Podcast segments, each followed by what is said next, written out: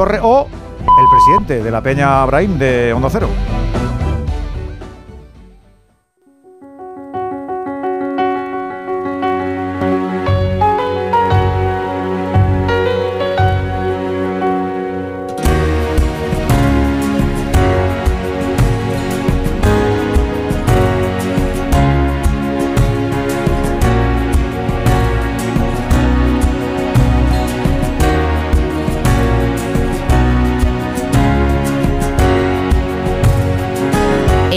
Cero, La Brújula, Rafa La Torre.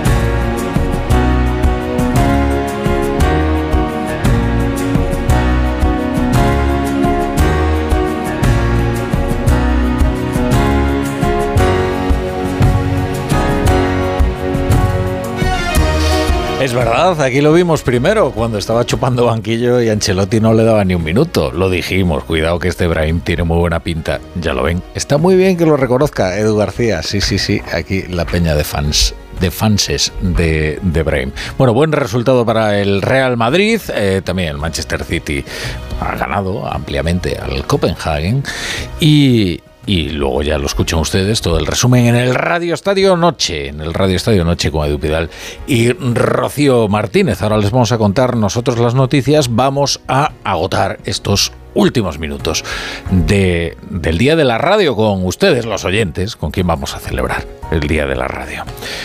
Es verdad que en Barbate a Pedro Sánchez no le iban a decir, Presi, te queremos, eres un icono. Pero claro, en el sueldo va esto, ¿no? O en la dignidad del presidente, sino en el sueldo. Es que Pedro Sánchez todavía no ha ido a Barbate a interesarse por cómo luchan los guardias civiles contra el narco. Y cómo es posible que asesinaran a dos de ellos y que hirieran a otros dos en una encerrona cruel el otro día. ¿Y de por qué? Había tal desproporción de medios entre los buques eh, imponentes, potentes de cuatro motores de los narcotraficantes y la chalupa en la que viajaban semirrígida los guardias civiles. La presencia física del presidente en un lugar es una decisión política de primer orden. El presidente tiene que decidir dónde está, dónde se persona físicamente. Es natural que el jefe del Ejecutivo vaya a la gala anual de una industria tan importante como el cine. Es inexplicable que no haya ido a Barbate tras el asesinato de los guardias civiles. El tiempo de un presidente es escaso, ¿eh? en fin, esto es una obviedad, ¿no? Y por eso ha de administrarlo. Y en, en caso de que se dé un conflicto en la agenda, pues ha de decidir dónde es más importante su presencia. ¿En la alfombra roja o en el puerto de la tragedia? Donde es más amable estar, ya lo sabemos. Pero es que en Barbate nadie le iba a decir, pero si te queremos, eres un icono, claro. Tampoco va a ser fácil explicar que los socialistas catalanes no hayan compartido un minuto de silencio en el Parlamento por los guardias civiles asesinados, ¿eh? O que hayan impedido con su voto la aprobación de sendas declaraciones de solidaridad de los agentes. De los independentistas nada se espera.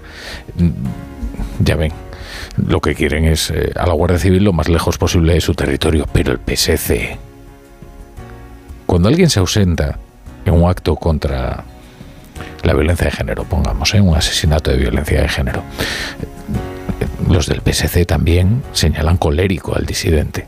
Hoy en cambio todos son sutilezas, que si no era el lugar para votar esa declaración, que si se refería a cuestiones extemporáneas, que si cuestiones semánticas. Bueno, podían haber propuesto la suya, ¿no? Ya ven, hoy en cambio todos son sutilezas. El testimonio del día lo escuchábamos en Antena 3. Es de una madre, la madre de Miguel Ángel González, que junto a su compañero David Pérez fue asesinado por los narcos en Barbate y envió este mensaje a Espejo Público. Me moriré con esta pena que me han quitado a mi niño a mi niño del alma, que me lo han robado, haciendo su trabajo, que era lo que más le gustaba. Quien sea madre se puede imaginar el dolor y la pena tan grande que llevo dentro y que me va a acompañar el resto de mis días. Y en Barbate, el presidente Pedro Sánchez podría interesarse, por ejemplo, por la razón por la que se desmanteló un cuerpo de élite como el OCON, un cuerpo que luchaba contra el narco con eficacia y con resultados crecientes. Es que nadie se lo explica. Ni el alcalde de Barbate, ni las asociaciones de la Guardia Civil, ni los expertos que investigan la lucha contra el narco, nadie a quienes a quien le hayamos preguntado eh, se lo explica. Es que ni siquiera se lo explica la Fiscalía. Hoy lo decía el fiscal general del Estado, Álvaro García Ortiz, en más de uno de Onda Cero con Carlos Alsina. Esto no se comunica a la Fiscalía simplemente. La Fiscalía trabaja eh, todos los días con las fuerzas y cuerpos de seguridad, no es un órgano aislado, trabajan codo a codo con los fiscales antidroga. Luego yo creo que es un trabajo conjunto que hay que poner en valor conjuntamente. Y alguien que trabaja codo con codo con la Guardia Civil y cuya labor es tan esencial en la persecución del delito, no sabe eh, con qué medios se está persiguiendo a los delincuentes en una zona tan sensible ¿eh? como es el estrecho. Eh, nadie se lo explica, todos coinciden en su estupor, porque la OCON había ido incrementando las decomisiones de droga de forma exponencial, es decir, que estaba funcionando. Y todos se preguntan por qué ha dejado de funcionar. Hoy sabemos que un informe de interior, no de un organismo tercero, no de alguna agencia independiente, no de un think tank, de interior reconocía que la flota del Servicio Marítimo de la Guardia Civil estaba muy envejecida y no reunía las condiciones necesarias. Es un informe bastante completo en el que incluso hablan de cuáles son las eh, estrategias homicidas de los narcos que embisten las eh, lanchas semirrígidas de la Guardia Civil. Es un informe de interior y ahora Interior ha contado, y así lo reflejan las agencias, que la Guardia Civil cuenta con 13 patrulleras en Cádiz para la lucha contra el narco, que están renovando la flota con otras 8 y que sí, que disponen de más medios de lo que están diciendo ahora mismo las asociaciones de la Guardia Civil. Pero, claro, lo que dicen los guardias civiles de ayer, de ayer, ¿eh? de anoche, es esto, esta era la situación que describe Agustín Leal, portavoz de Jucil. Un ejemplo rotundo es que en la noche de ayer en Barbate, Conil y toda la sierra había una única patrulla para 25 kilómetros de costa y a mayores para atender la seguridad ciudadana de nuestra población en esos dos municipios. Y no solo eso, la patrulla era combinada. Cogieron a un guardia civil de un puesto y de unos kilómetros más allá de otro puesto y sacaron esa patrulla, porque ninguno de los dos había efectivos suficientes para sacar patrullas. Y ahora lo que sí se ha resuelto es una incógnita, que Grande Marlasca no va a dimitir. Bueno, eso ya nos informó el mismo casi inmediatamente. Hoy se ha resuelto otra incógnita, que es que no lo van a destituir. A menos que la portavoz Pilar Alegría no se haya enterado y se haya arrancado con un elogio extemporáneo. Porque después del Consejo de Ministros hacía un elogio encendido de Marlasca. Cualquiera diría que no estamos ante el ministro más cuestionado del gobierno de Sánchez, que es un título disputado. ¿eh? El ministro de Interior ha acreditado una trayectoria, un recorrido y un trabajo fuera de toda discusión. Y les quiero recordar también a ese partido político que critica al ministro Marlasca, que fue con un gobierno del Partido Popular cuando aquí en España sufrimos el mayor recorte en el número de efectivos de la Guardia Civil y la Policía Nacional. 13.000 efectivos menos en las fuerzas y cuerpos de seguridad del Estado. no va a dimitir, eh, bueno, lleva siendo ya es un ministro longevo. ¿eh? Eh, si luego la política no es el final, Miren, como dice la conmovedora canción fúnebre que Sánchez se ha ahorrado escuchar en Barbate, la muerte no es el final, tampoco la muerte política. Fíjense, por ejemplo, en Carmen Calvo, que ahora va a ser presidenta del Consejo de Estado y que asume su cargo con tanto arrojo que cuando le preguntan por la discrecionalidad de su nombramiento, ella dice, si Kennedy nombró fiscal general a su hermano Bobby. Hombre, la verdad es que ocurrente siempre ha sido Carmen Calvo.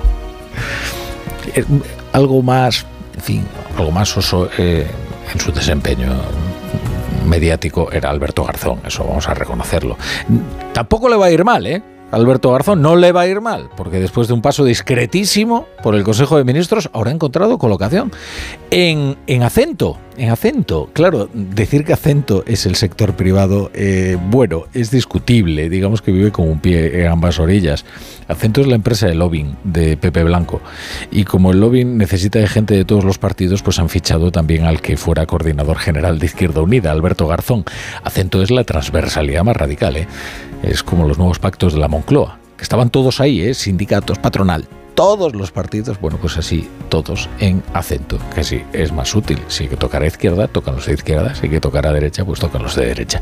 Y ahora nos vamos a ir a la campaña gallega, ¿eh? enseguida, que eh, ha entrado en una fase alucinada. ¿eh? Es que ahora ha irrumpido en la campaña gallega otra forajida, que es eh, Marta Rubira, en este caso de Esquerra Republicana, y entonces está acusando al Partido Popular de haber querido pactar con ella la investidura. Pero es que aquí no nos acordamos que hubo una ronda para la investidura de Alberto Núñez Fijo, que se sometió eh, a la sesión, a un pleno de investidura, eh, y no salió elegido. Él mismo dijo que iban a consultar a todos los partidos, aunque fuera una consulta melancólica, porque más o menos ya sabía que lo que le iban a decir, a todos excepto a Bildu. Bueno, en realidad ya solo falta Arnaldo Tegui por decir que...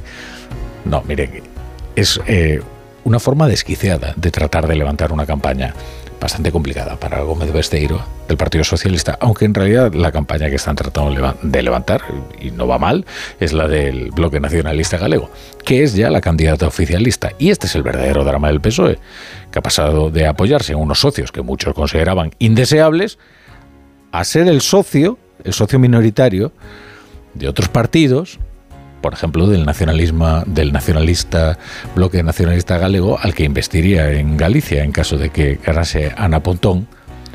Bueno, en realidad ya el socio minoritario está de Bildu, en Pamplona, donde le dio la alcaldía.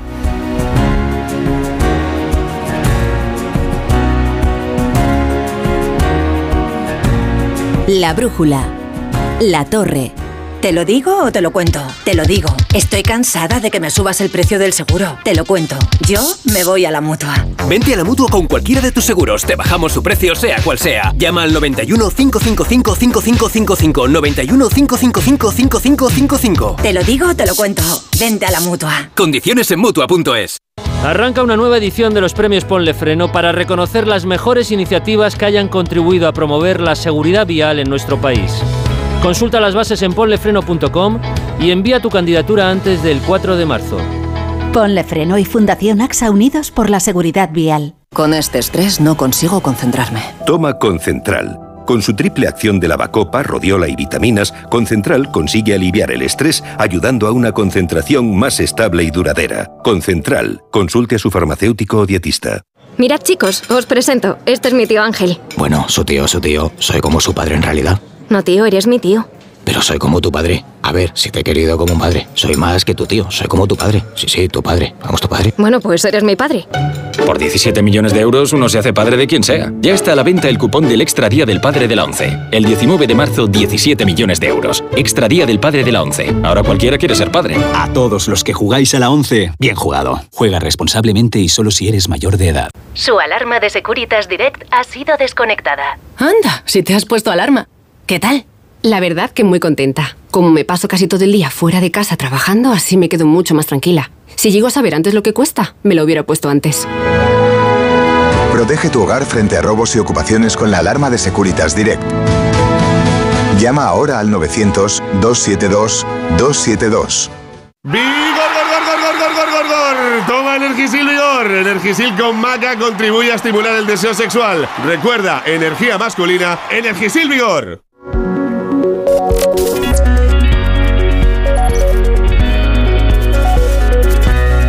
La brújula. Rafa La Torre. Bueno, a cinco días de las elecciones en Galicia, los candidatos a la Junta intentan centrar sus discursos, bueno, algunos en los asuntos locales, otros tratan de desviarlo a los nacionales. Y sobre todo, los que van a participar, pues preparan el debate de mañana en la televisión pública. Ha declinado participar el candidato del PP, Alfonso Rueda. En esta recta final la campaña se intensifica con la entrada en escena de líderes y temas de la política nacional como la amnistía y los indultos. Solo que quienes ahora quieren hablar de la amnistía y los indultos curiosamente son los del Partido Socialista. En la agenda de esta tarde, líderes nacionales en Galicia, Íñigo Errejón, eh, por sumar, José Luis Rodríguez Zapatero, que es la estrella de la campaña otra vez, eh, en Galicia, por el PSDG y Alberto Núñez Fijo, que se ha instalado allí, está haciendo su propia caravana por el Partido Popular. Resumen de campaña con Ángeles San Luis. Alfonso Rueda, el candidato del Partido Popular, se ha pronunciado por primera vez en torno a la polémica por los indultos, la amnistía, convencido de que Alberto Núñez Feijóo no ha cambiado de opinión. Cree que la izquierda utiliza la polémica para agitar el final de campaña. Pois eu teño clarísimo e creo que os galegos tamén, e máis lle agradezo a Alberto Núñez Feijóo que nas súas explicacións fose absolutamente categórico, non creo que teña ningunha influencia en absoluto. La polémica ha centrado el mitin del PSDG-PSOE en Lugo, la casa del candidato socialista José Ramón Gómez Besteiro, quien ya piensa en la reedición del gobierno bipartito. Y ese impulso vamos a retomar porque aquel gobierno que foi magnífico, aquel gobierno no que, que presidía Emilio Pérez Touriño, que estábamos socialistas, fixo muitísimas cousas novas, boas. El bipartito PSOE-BNG gobernó Galicia entre 2005-2009, unos años que en sus mítines también reivindica la nacionalista Ana Pontón, quien sigue haciendo llamamientos para que el voto alternativo al PP se concentre en la papeleta nacionalista. Ha confirmado hoy el fiscal general del Estado en la antena Onda Cero, en los micrófonos de más de uno con Carlos Alsina, que el Ministerio del Interior no le comunicó a la Fiscalía el fin de la unidad de élite para luchar contra el narcotráfico. Álvaro García Ortiz respondía esta mañana a las preguntas eh, de Alsina, donde ha remarcado la importancia que tiene en la lucha contra el narcotráfico la colaboración entre las fuerzas de seguridad y los fiscales. Insistía García Ortiz en que el fin de Oconsur no se comunicó que así lo recogía en su memoria de 2022, donde indicó que la desaparición de esa unidad tuvo como consecuencia que disminuyeran las incautaciones de droga. Eva Llamazares. Cortés pero cristalino, el fiscal general reprocha la retirada de la unidad de élite del estrecho sorpresivamente y sin aviso previo, como dijo en la memoria de la Fiscalía. También insiste en la propuesta de que sea la Audiencia Nacional la que investigue la nueva criminalidad transnacional y altamente tecnológica que atasca a los juzgados ordinarios. En más de uno, Álvaro García Ortiz se ha defendido de supuestas injerencias en el informe sobre la implicación de Puigdemont en Tsunami. El gobierno no mete mano, él tiene un criterio, aunque prefiera mantenerse al margen, y la teniente fiscal que elaborará el informe definitivo es absolutamente libre, como lo fue, dice el ponente. No hay eh, dos informes, hay un informe, el otro era un borrador. Yo desconozco la existencia de ese borrador, por supuesto que lo desconozco. Él era perfectamente libre de haber eh, tenido un criterio o haber tenido otro, perfectamente libre. Tenía el criterio que luego luego a sus compañeros. Hay muy poquito más que decir, pero desde luego es una insidia decir que yo le he modificado el criterio al señor Redondo. Pide no elucubrar sobre el criterio final y a la pregunta sobre el sentido de que termine siendo contrario al de la mayoría de 11 a 4 de la Junta, el fiscal general habla de discrepancia. Dirimirla le corresponde estatutariamente a la jefa. Recuerda que este Ministerio Público no funciona de manera asamblearia. Y lo he dicho varias veces y lo repito hoy, yo creo que nuestros agricultores y nuestros ganaderos lo primero que quieren es que se les escuche y en segundo lugar que se les respete y se les comprenda. Bueno, con esa buena disposición, o al menos la voluntad, recibirá el próximo jueves a las asociaciones agrarias el ministro de Agricultura, Luis Planas. Hasta entonces los agricultores mantienen sus protestas, que en esta octava jornada han vuelto a tener movilizaciones en varios puntos del país, como Cuenca, Albacete, Sevilla o Málaga. Para mañana están previstas nuevas concentraciones en Palencia, en Burgos, en Valladolid y en Salamanca. A esta hora sigue siendo Cataluña ¿eh? la, que, la que mayores incidencias está presentando, con bloqueos eh, del puerto de Tarragona, con cortes en la AP7, en la Nacional 2, en Gerona, y parece que va a ser así durante toda la noche. Actualizamos la información con Gabriel Figueredo. Sí, como ha venido sucediendo en las diferentes movilizaciones, las decisiones se han aprobado en asamblea. En el caso de Tarragona serán unas decenas de tractores los que seguirán bloqueando los accesos al puerto durante toda la noche y al menos hasta las 10 de la mañana. El resto de países movilizados ha optado por volver a casa. En Girona son más de 300 agricultores los que se preparan para pasar la noche en la autopista P7 a la altura de Puntos. Quieren convertirlo en uno de los puntos fuertes de la protesta y mantener el corte tanto de la autopista como el de la Nacional 2, de momento sin hora de levantamiento los agricultores quieren mantener bloqueadas las dos vías hasta conseguir compromisos palpables por parte de la Generalitat y del Gobierno de España. El sindicato Unión de Pagesos tiene entre ceja y ceja la reunión del próximo día 21 con el Ministerio. Hasta entonces tienen claro que quieren mantener la presión al máximo nivel. Mañana habrá seguro más movilizaciones. Las conversaciones en el Cairo entre los responsables de los servicios de inteligencia de Estados Unidos, Israel, Qatar y Egipto, además de los negociadores de Hamas y la yihad palestina, se han desarrollado en un ambiente positivo, eso dicen, para sentar las bases sobre un posible acuerdo de tregua en la franja de Gaza. Eso es al menos lo que ha asegurado esta tarde el gobierno egipcio, muy interesado en que las conversaciones prosperen antes de que Israel cumpla su anuncio de llevar a cabo la ofensiva terrestre sobre el enclave de Rafah. Informa desde Jerusalén, Hanna Beris. Israel participó esta noche en las reuniones del Cairo con el director de la CIA y los mediadores de Egipto y Qatar para tratar la posibilidad de un acuerdo con Hamas para la liberación de los secuestrados aún en su poder. Los israelíes no llegaron con órdenes de presentar ninguna postura clara. El primer ministro Netanyahu ya había dicho que las condiciones presentadas por Hamas días atrás son absolutamente inaceptables, pero fueron para escuchar en Egipto se habla de cierto optimismo, jamás dice no estamos ni cerca de negociaciones y en Israel se considera que influye mucho el avance en el plano del campo de batalla y el hecho que hay constancia de que el jefe de Hamas, Yahya Sinwar, está desconectado de hecho hace semanas y va en continua huida por los túneles de Gaza. La brújula. Bueno, pues vamos a leer la prensa. ¿Con qué abren mañana los periódicos? Eh, Juanjo de la Iglesia, ¿qué tal? Buenas, buenas noches. Muy buenas noches. Tengo aquí el mundo cuya primera información tiene que ver con lo que estabas hablando hace un momento. El equipo del PSOE se vuelca con el bloque. Lo que importa es sumar, entre comillas. Parece un juego de palabras. Ferraz reconoce en privado que llegan al 18F muy mal y trabajan para que el bloque nacionalista galego logre echar al PP de la Junta. Dos noticias más que escojo de la portada. Eh, una eh, sobre una pequeña noticia a pie de página, pero que tiene bastante importancia, creo yo. Maduro encarcela por terrorismo, entre comillas, a un activista con pasaporte de España.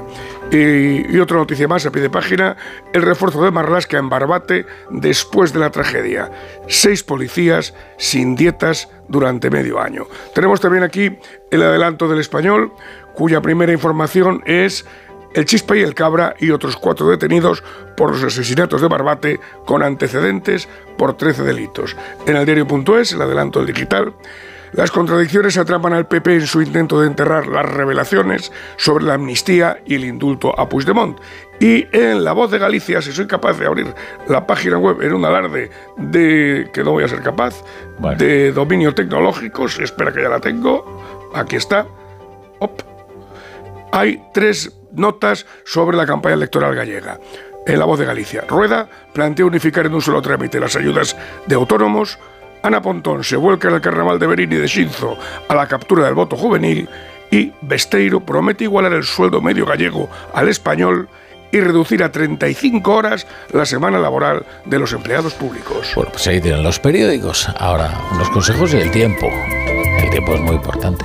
Si este 2024 te has propuesto sentir la tranquilidad de ahorrarte una pasta, ¿te interesa el seguro de moto de línea directa? Porque te bajan el precio de tu seguro sí o sí. Y además tienes cobertura de equipación técnica para casco, guantes y cazadora. Ve directo a lineadirecta.com o llama al 917-700-700. 917-700-700. El valor de ser directo. Consulta condiciones. ¿Qué, ¿Qué es lo peor de las redes sociales? Estar enganchada a la pantalla. Que nos bombarden con notificaciones todo el día. Los comentarios de haters. El ciberacoso. Las fake news. Pero ¿sabes qué es lo mejor? Que podemos cambiar las cosas. Demostremos que también somos capaces de usar las redes sociales con cabeza. Si tú también quieres formar parte del cambio, regístrate en Efecto 1000 y sube tu vídeo. Nosotros ya formamos parte de la generación 1000. La generación que usa las redes sociales con cabeza. Entra en efectomil.org un proyecto de la Fundación A3 Media con la colaboración de la Fundación Telefónica. Llega la nueva superproducción. Es hora de que esta empresa funcione como lo que es, una empresa familiar. Yo no me he partido el lomo por esta empresa para que ahora venga mi hermano a vivir del cuento. ¿Es tu hermano Jesús? Ha habido un derrumbe en la fábrica. Vuestro padre está herido. Si algo le pasa, padre, sería lo que siempre has querido ser, ¿no? Sueños de libertad. Muy pronto estreno en Antena 3, la tele abierta.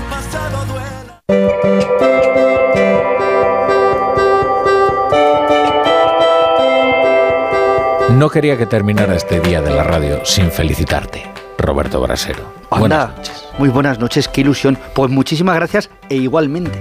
Muchas gracias. Gracias por la felicitación y gracias por, por, poder estar aquí en el día de la radio, aunque sea un minutito después del fútbol y, y después de todo lo que está pasando en la actualidad. Pero mira, me encanta estar en la radio porque te habla al oído La radio es un medio. En la tele tenemos imágenes. Sobre todo hasta ahora. Sí, sobre todo hasta ahora. Al oído y en la cama, algunos también, ¿no? Eso es difícil. Eso crea una intimidad. Claro, eso no, no, no lo hace otro medio. En la tele tenemos la imagen, pero en la radio tenemos la imaginación. Bueno, con esto te digo que para mañana el tiempo va a ser muy parecido al de hoy. Volverán a repetirse esas nieblas matinales, esas nubes, sobre todo en el noroeste, y volverán a repetirse las altas temperaturas, que no parece febrero, Rafa La Torre. Mañana por la mañana incluso con menos frío. No son amaneceres fríos, a pesar de las nieblas que tendremos en las dos mesetas, en Baleares también, puntos incluso del litoral mediterráneo. Luego por la tarde suben las temperaturas más que hoy, precisamente salvo en el litoral mediterráneo que pueden bajar un poco, en Málaga, Murcia, pero bueno, 23 grados. Eh, en Córdoba 24, en Granada y Almería 25. En el Cantábrico más de 22, Bilbao, San Sebastián, Santander mañana. Fíjate qué temperaturas. No parece febrero. Para las lluvias hay que esperar al jueves. Y a lo mejor vienen con sorpresa, que vienen con barro, ¿sabes? De la calima. Pero bueno, eso ya lo contamos mañana, que no será el día de la radio, pero en la radio estaremos. No será el día de la radio, pero hay que hacer radio todos los días. Para Afortunadamente. que de eso vivimos. Gracias. Buenas noches.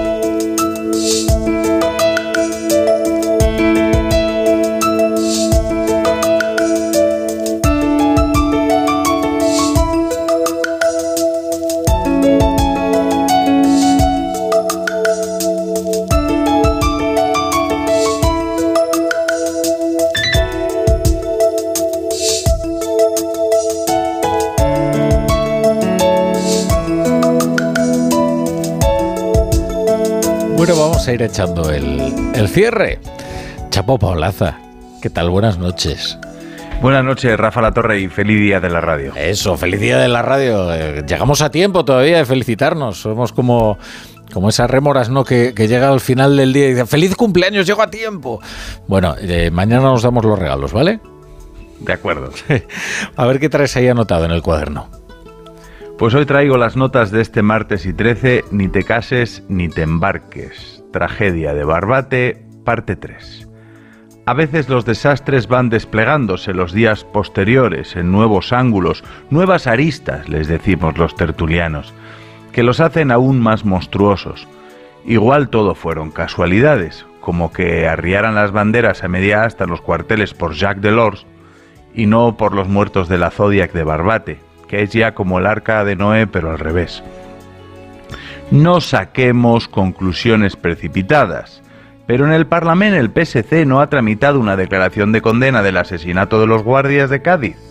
Me estoy acordando de cuando en 2019 los CDR homenajearon a un volardo que había derribado una furgoneta de la UIP y le pusieron flores al volardo equivocado, por cierto, es que son todos iguales.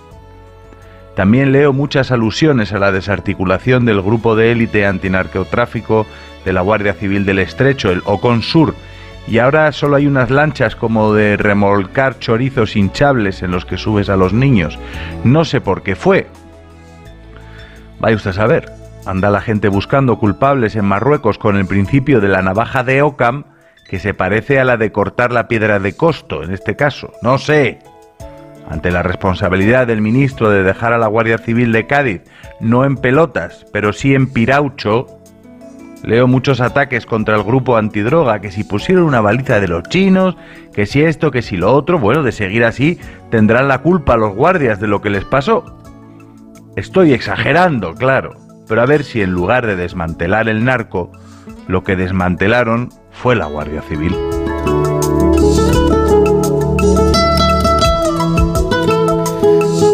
Hasta mañana, Chapu.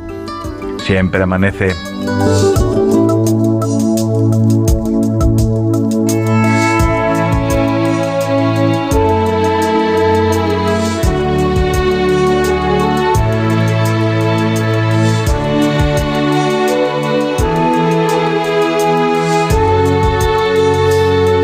Bueno, ha sido un placer pasar con ustedes el día de la radio y que caigan muchos más. Pues 100 años más, por lo menos. Hombre, no sé si el cuerpo aguantará, pero eh, la radio se aguanta, porque la radio es incombustible. Ya lo hemos demostrado. Gracias por soportarnos cada día. Y ahora se quedan ustedes con otros maestros de la radio. Otros quiero decir unos maestros de la radio. Uno es un aprendiz, que son eh, Rocío Martínez y Edu Pidal. Y el Radio Estadio Anoche, y les van a contar además toda la jornada de Champions que ha sido muy emocionante, vibrante y además con buen resultado. Con buen resultado. Quédense.